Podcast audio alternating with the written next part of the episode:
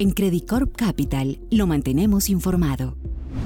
Hola, hemos publicado nuestro reporte macroeconómico trimestral con nuestra visión y proyecciones actualizadas para las economías de Chile, Colombia y Perú. Las economías andinas han continuado reflejando un proceso de ajuste durante el 2023 en medio de un menor ingreso real disponible de los hogares por cuenta de la elevada inflación, altas tasas de interés y un menor impulso externo. Chile ha reflejado la esperada corrección del consumo privado tras el fuerte incremento observado en años previos principalmente por cuenta de los retiros de AFPs y las transferencias gubernamentales. Asimismo, la inversión ha mostrado una contracción, con lo que la actividad económica se redujo un 1% en el primer semestre. Tras este resultado y considerando entre otros factores el efecto rezagado de la postura fuertemente contractiva de la política monetaria, esperamos que la economía se contraiga levemente en todo el año. Dicho esto, diversos factores permiten prever una recuperación gradual de la actividad económica, entre los que se destacan un significativo recorte previsto de la tasa de interés, una mejora en el ingreso disponible de los hogares en medio de la reducción de la inflación y, muy importante, la continuidad en la reducción de la incertidumbre política tras los resultados del plebiscito constitucional del año pasado y de la elección de los miembros de la Asamblea Constitucional en mayo del 2023, que, en general, ha conducido a una mayor probabilidad de una nueva constitución moderada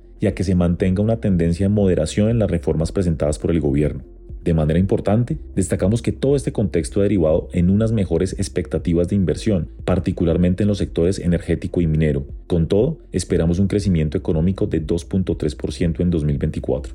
En Colombia, la actividad económica también ha reflejado un fuerte ajuste tras haber registrado una de las tasas más altas de crecimiento a nivel global en 2022, por lo que el consumo privado ha mostrado la corrección esperada. Dicho esto, la inversión total está registrando un comportamiento preocupante en medio de diversos factores que han afectado la inversión privada, entre los que se cuentan no solo la alta inflación y tasas de interés, en línea con lo observado en los demás países, sino unos mayores impuestos corporativos resultado de las últimas reformas tributarias y una incertidumbre política y regulatoria inusualmente alta, derivada de las propuestas de reforma del gobierno y de algunas medidas tomadas en sectores estratégicos de la economía que han generado preocupaciones sobre el futuro en las reglas del juego, más allá de que se ha reducido la probabilidad de aprobación de reformas radicales ante desarrollos políticos y eventos relevantes recientemente. De otro lado, la inversión pública no ha mostrado el dinamismo esperado hasta el momento. Mantenemos la proyección de un crecimiento económico de 1.3% para este año y esperamos un crecimiento cercano al 2% para el 2024,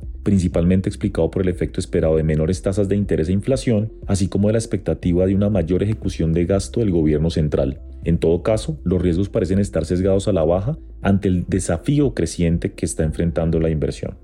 En el caso de Perú, la economía registró una contracción de 0.5% en el primer semestre en medio de diversos choques, incluyendo los efectos de las protestas sociales observadas a comienzos de año, el ciclón Yaku y el fenómeno del niño costero. En general, estos factores han llevado a una revisión sistemática a la baja del crecimiento esperado para la economía este año y de hecho estamos recortando nuevamente nuestro estimado desde 1.3% a 0.6%, una cifra que resulta muy inferior a la prevista a comienzos de año de 2.3%. Al igual que en los demás países, esperamos que la reducción de la inflación y la disminución prevista en las tasas de interés permitan una recuperación gradual de la economía. Esto enmarcado una moderación significativa del ruido político por cuenta de una mayor estabilidad observada en los últimos meses en la relación entre el gobierno y el Congreso, así como las menores tensiones sociales. Por su parte, el gobierno ha comprometido un monto importante de recursos para enfrentar los efectos del fenómeno del niño, así como ha anunciado una serie de medidas para promover la inversión privada, lo que de materializarse podría generar la posibilidad de un mayor dinamismo de la actividad en los próximos trimestres.